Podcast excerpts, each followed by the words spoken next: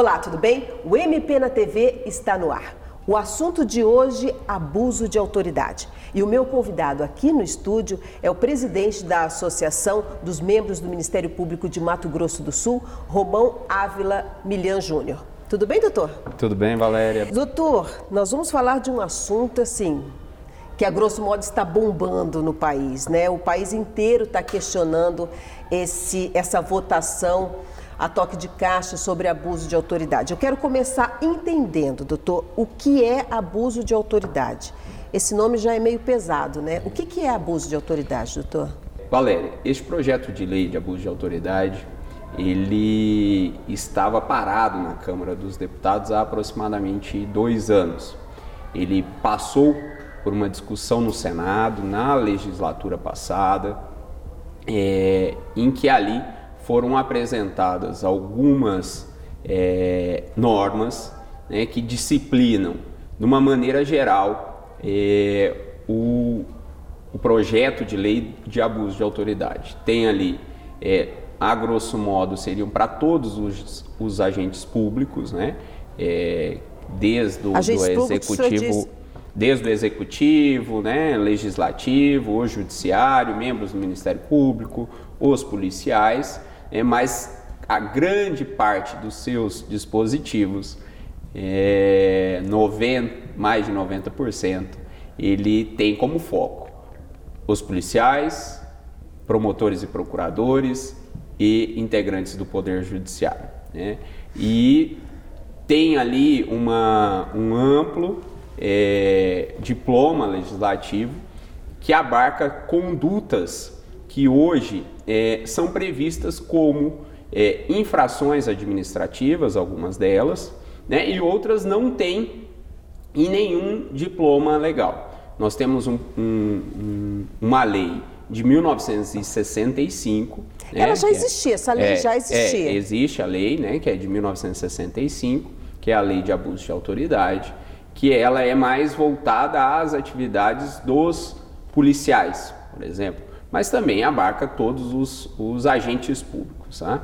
E, e, este projeto de lei estava parado na Câmara dos Deputados há aproximadamente dois anos. Só uma pergunta, essa pergunta, essa lei que era de 66, né, que você diz, 65, é, ela já era uma lei que precisava de, de ajuste, porque todo esse tempo aí a gente. Sim. É, quando sim. você tem uma lei, ela precisa ser Justamente. ajustada, né? Ela caduca. Então, o senhor acha que ela precisava de ajustes? Sim, Valéria, perfeitamente. É a sua observação. Esta, esta lei de abuso de autoridade, ela necessita de uma atualização. Temos este projeto de lei que foi aprovado e também tinha em tramitação é, na Câmara é, um projeto de lei que é, prevê ali as medidas contra a corrupção, né, que foi um projeto de lei de iniciativa popular, e na Câmara dos Deputados teve a inclusão dos dispositivos pra, é, que prevê o abuso de autoridade de juízes e promotores. Este projeto foi aprovado na Câmara e foi para o Senado. No Senado, é, nós, junto com os senadores, as associações nacionais, de classe trabalharam é, em audiências públicas, em reuniões, neste projeto de lei. Isso há dois anos atrás. Não, este projeto, este trabalho foi feito agora, este ano. Ah, agora este ano. Este projeto foi aprovado em julho deste ano na CCJ do Senado e depois no plenário do Senado. Entendi. Né? E a argumentação dos senadores é, foi de que, olha, este projeto foi construído às sete mãos, junto com as associações nacionais, em audiências públicas, e prevê ali dispositivos é, que, que normatizam o abuso de autoridade para juízes e promotores. Este projeto chegou na Câmara, só que, ao invés dos deputados começarem a discutir este projeto de lei, eles tiraram da gaveta um projeto de lei que estava parado lá, que não passou por qualquer debate, audiência pública na Câmara dos Deputados. Entendi. Retiraram este projeto de lei. No mesmo dia, votaram o regime de urgência para tirar da comissão e encaminhar para o plenário. E na mesma data, sem voto nominal, isso é, sem saber que deputado que votou favorável ou contrário a este projeto de lei, aprovar. Isso foi da noite para o dia, da né? Da noite para o dia. Dormiu-se de uma forma e acordou-se de outra. Justamente, né? Valéria. É, teve a apresentação do regime de urgência na terça-feira e na quarta-feira votaram o regime de urgência, duas, três horas depois votaram este projeto de lei. Vocês se sentiram traídos? Não necessariamente, mas assim, a, a o que a gente esperava era que o projeto de lei que saiu do Senado. Imaginava-se que, que, fosse. É, a, o trabalho estava sendo realizado para iniciarmos nesse, neste segundo semestre com as audiências públicas a respeito daquele projeto de lei que saiu do Senado agora. Com um amadurecimento maior. Né, justamente, doutor? justamente. E ali tem condutas previstas do, de abuso de autoridade de juízes e promotores especificamente. Só que neste projeto de lei tem também as medidas contra a corrupção. Que são, Fizeram que, um pacotão, na verdade. É, ele começou como aquela iniciativa popular das 10 medidas contra a corrupção. Que era do que então o, juiz Moro, né? É, é, isso, feito pela, é, pela equipe da Lava, da Jato, Lava Jato, no primeiro momento, mas uhum. teve é, um, um, uma ampla adesão de todos os órgãos, de todos os poderes. Isso foi trabalhado em busca de assinaturas e essa, com essas assinaturas iniciamos o a, projeto de lei das medidas contra a corrupção. Né? E ali na Câmara dos Deputados, no dia da morte do time da Chapecoense, no dia do acidente, uhum. incluíram neste projeto de lei que, que previa somente as medidas contra a corrupção os crimes de abuso de autoridade de juízes e promotores. Porque o foco estava em outro lugar também. O foco né? estava em outro lugar. Então este projeto foi para o Senado e lá no Senado nós conseguimos trabalhar com os senadores para evoluirmos, como você disse, né? a necessidade de evolução deste projeto de lei de 1965. Conseguimos ali é, trabalhar com os senadores e chegamos num consenso no primeiro momento de, daquele projeto de lei que chegou na Câmara. Só que fomos surpreendidos. E com esta surpresa, né, iniciamos esse trabalho de mobilização é, Brasil afora. É, os órgãos integrantes do sistema de justiça, tanto os policiais de todas as frentes, tanto civil quanto militar, federal, é, quanto os órgãos é, do Ministério Público, é, os estaduais, os integrantes da União e os integrantes do Poder Judiciário.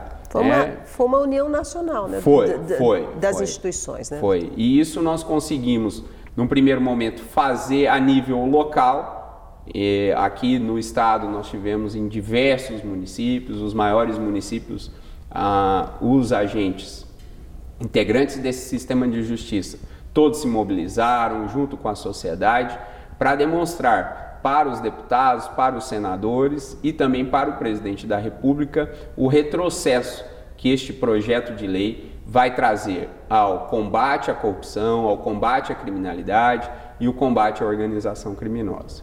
Doutora, a gente vive um momento muito especial no país, né? Fala-se fala -se tanto em justiça, a gente vive uma lava-jato aí que está cada dia mais ela, ela, ela já deve estar tá na fase quase 60. Ela, então a gente vive um momento muito especial. E quando vem um projeto como esse, a impressão que se dá como cidadão é de um retrocesso muito grande. Vocês têm essa mesma é. visão? Isso, Valéria. O... Nós vivemos nessa quadra atual da história né, com inúmeros agentes políticos, é, particulares, detentores do poder econômico, presos. Presos em razão do trabalho realizado por todos esses agentes do sistema de justiça.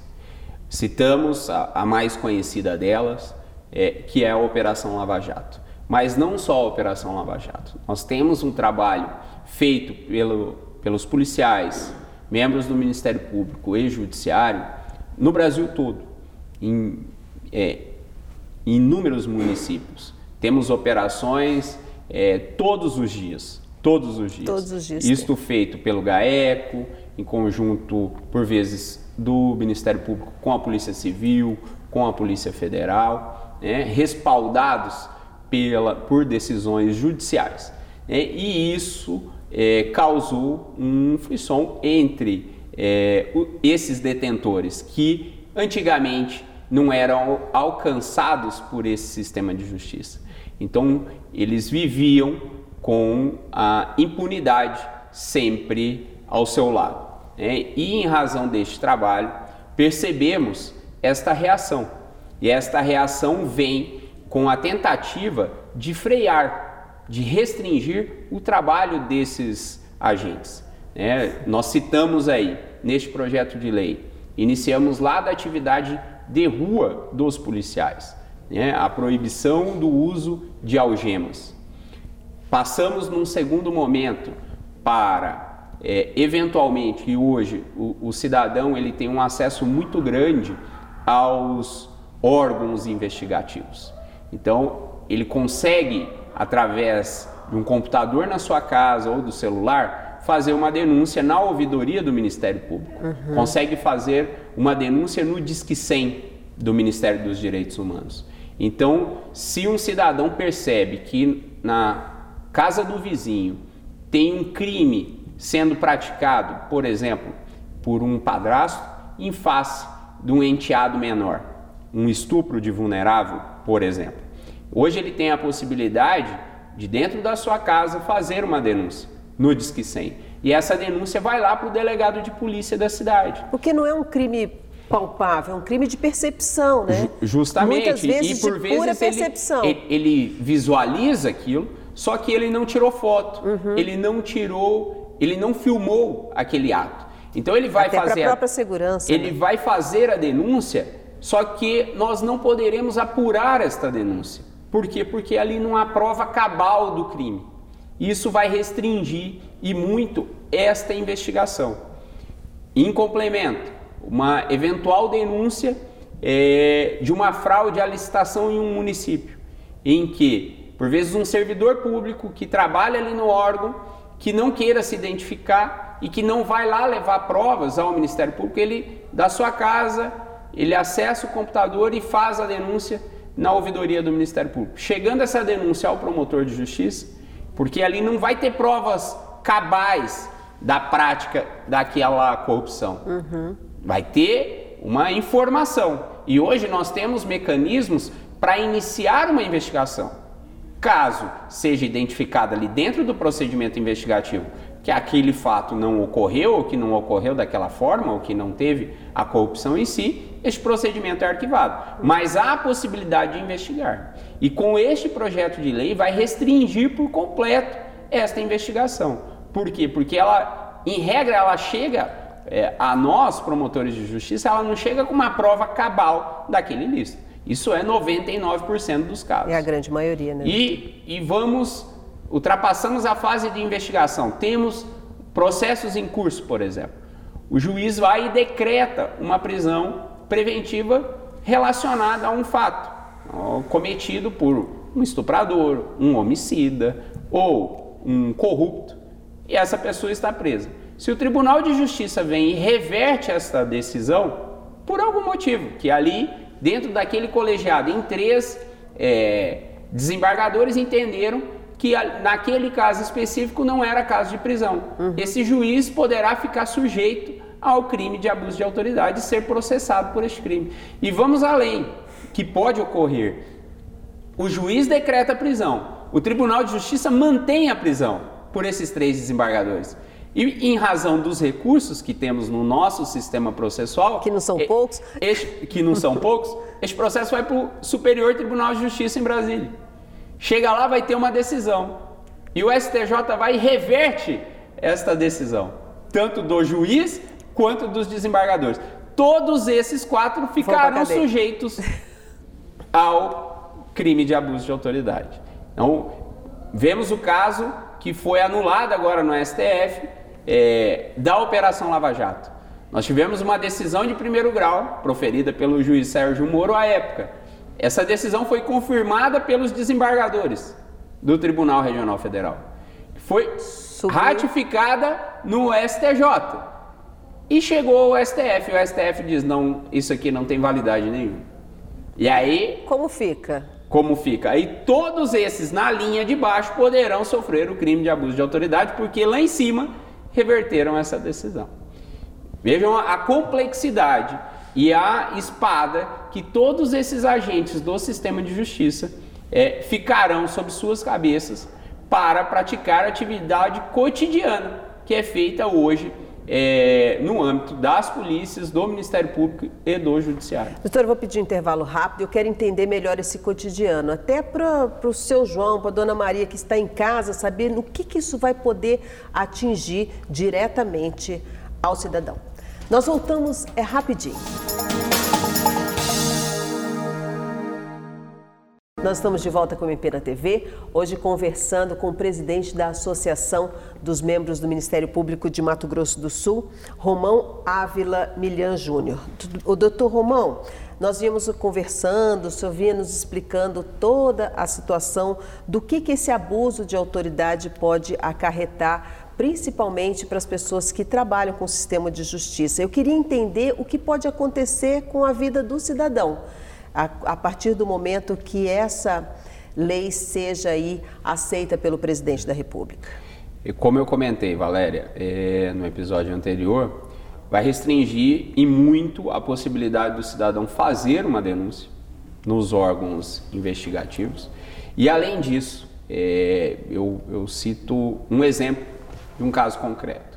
É, uma morte ocorrida com um filho né, 20 e poucos anos de idade, né, então os pais vão atrás da justiça, né, querem que a justiça seja feita e identificam ali o, o assassino, prendem. Né, e o processo no Brasil ele tem é, uma tramitação lenta, apesar é, do, de processos de, de réus presos, né, por conta do sistema recursal.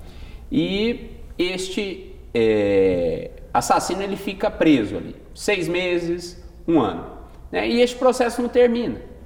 É, por um motivo ou outro, ou por, que recurso, é da, por recurso da defesa, por recurso do Ministério Público. E antes de terminar o processo, este réu é solto. Né? Por algum motivo, às vezes é, é, não entender do Tribunal de Justiça, por vezes, teve um excesso de prazo, mas no entender do juiz lá de primeiro grau, não tem esse excesso de prazo, porque o excesso de prazo está sendo causa, causado pela defesa do homicida. Entendi, porque ele vai protelando. Ele protelando, vai protelando, protelando. vai protelando, a, coloca lá para 20 testemunhas a serem ouvidas no processo, é, e ó, tem que ter carta precatória para para ouvir uma testemunha é na Bahia. mesmo, que né? é, é o trabalho do defensor é mesmo. É o trabalho né? do advogado. É, do advogado. Né? Ou do defensor público. E este processo atrasa. Aí a defesa vai e pede a soltura deste, deste preso. O juiz nega de primeiro grau e vai para o Tribunal de Justiça. O risco que esse juiz vai correr de responder por um crime, então assim, pode gerar, pode gerar, com a aprovação deste projeto, é, assim, que é, a regra é que o, as pessoas que praticam crime fiquem soltas durante todo o tramitar do processo. É, este é um, é um risco muito grande, que está cerceando a independência do juiz de decretar uma prisão ou não.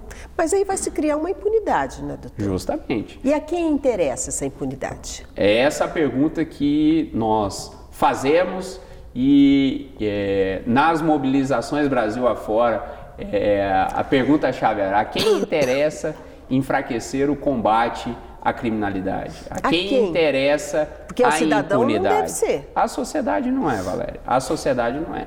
A sociedade é os anseios da sociedade.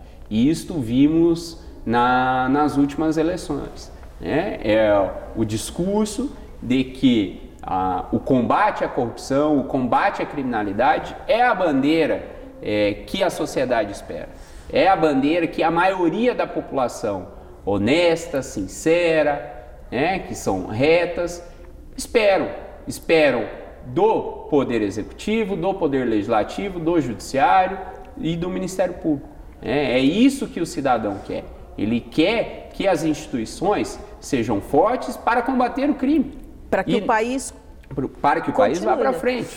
é, que continue é, com estas operações, né, com pessoas que desviam recursos públicos da saúde, da educação, da segurança e colocam em seus bolsos. Doutor, eu acho que quando o Ministério Público fala é, do cidadão, ele também está incluindo aí porque é, essa coisa do político ficou muito pejorativo, mas existem políticos muito sérios, pessoas muito sérias que, que fazem um trabalho para que esse país vá para frente, né, doutor? Isso. É, que é um brasileiro de verdade, que veste a camisa, que trabalha ali como um funcionário público que ele é, porque ele foi eleito por esse povo.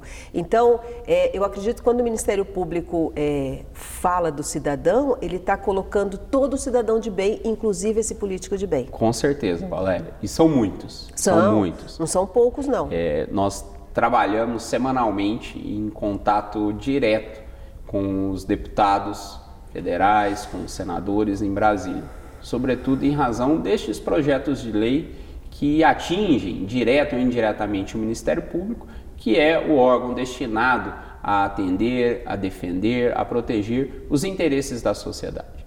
E percebemos e sentimos a seriedade, a sua grande maioria, uhum. os parlamentares. E, e esta seriedade está sendo demonstrada agora é, no Senado Federal. Temos ali uma mobilização, já hoje, com 33 senadores que fizeram um manifesto ao presidente da República afirmando que, se o presidente vetar este projeto de lei, na sua totalidade, ele seria mantido no Senado. É, por quê? Por conta da própria tramitação do veto.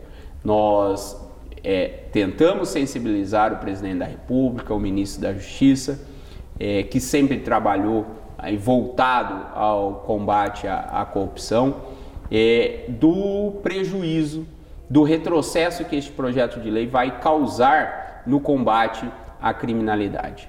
E em razão dessa demonstração, Esperamos que o presidente é, faça o veto integral. Ou a expectativa é que seja integral esse a veto. A expectativa é que seja integral. Se não for integral, doutor? É, ele pode ser parcial também, hum. em alguns dispositivos. Mas por que esperamos que esse veto seja total? É, apesar da necessidade de termos uma evolução da lei de abuso de autoridade, essa lei precisa ser discutida na, Câmara, do, né, na Câmara dos Deputados. Ela precisa ser debatida, debatida com a sociedade, debatida com os agentes do sistema de justiça que serão atingidos no seu cotidiano. E isso não ocorreu. Feriram um processo legislativo. Tanto que é, um, partido, um partido político ingressou com um mandado de segurança no Supremo Tribunal Federal pedindo aí a, a anulação desse processo legislativo, tá? por ele não ter passado é, pela comissão, não ter sido discutido em audiências públicas. Caso o presidente é, faça o veto total ou o veto parcial, este projeto ele retorna para o Congresso Nacional. Né? E para derrubar o veto, né, precisa ser ali em uma sessão conjunta da maioria absoluta dos senadores tá? E da maioria absoluta dos deputados federais. Isso com um voto nominal. Cada um vai ter que deixar a sua identidade ali, colocar seu nome embaixo. Se ele está sendo favorável ao combate à corrupção, né? ou ele está sendo favorável à impunidade e indo contra os anseios da sociedade. Eu acho que as pessoas têm que entender que não é uma briga do judiciário com os políticos, né? É uma união de forças para que esse país caminhe no caminho correto. Né, que a impunidade não fique aí a, a, bancarrota, que é o que se espera aí com esse projeto, se ele for aprovado, que a gente espera que não seja.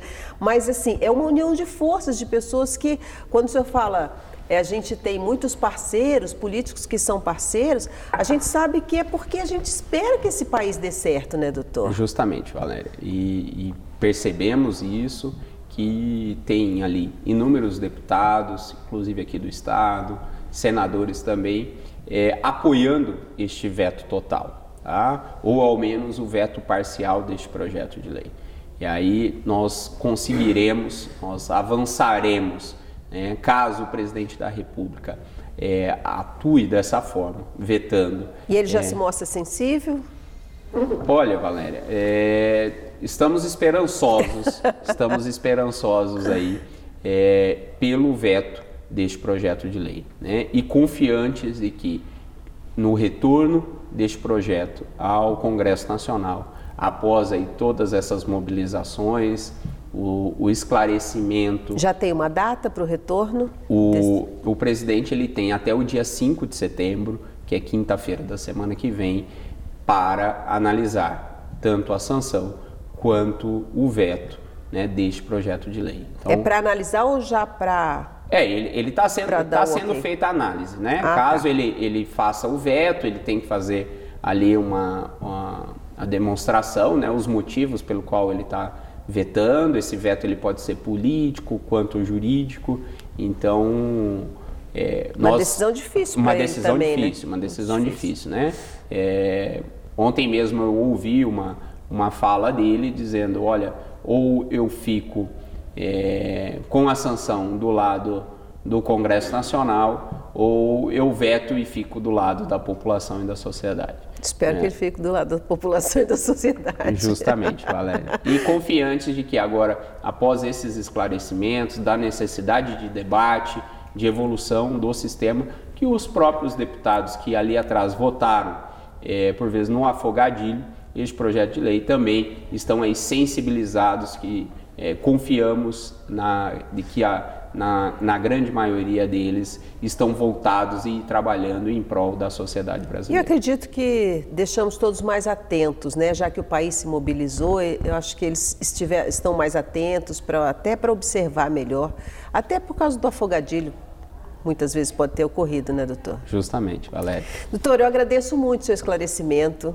E aí torço como cidadã para que tudo dê certo aí, a gente consiga trilhar, é, trilhar aí esse caminho do bem mesmo, que é tão necessário para esse país que está judiadinho, né, doutor? É, justamente, Valéria. Muito obrigado pela oportunidade, pelo espaço mais uma vez. É sempre uma satisfação estar aqui, é, podendo debater diversos assuntos contigo e esclarecendo sociedade sul-mato-grossense a respeito do trabalho feito pelo Ministério Público do Estado de Mato Grosso do Sul, do trabalho feito pelo Ministério Público Brasileiro em prol da sociedade. Casa é sua. Obrigado. Nós ficamos por aqui. Na semana que vem voltamos para falar mais a respeito do trabalho do Ministério Público. Tchau.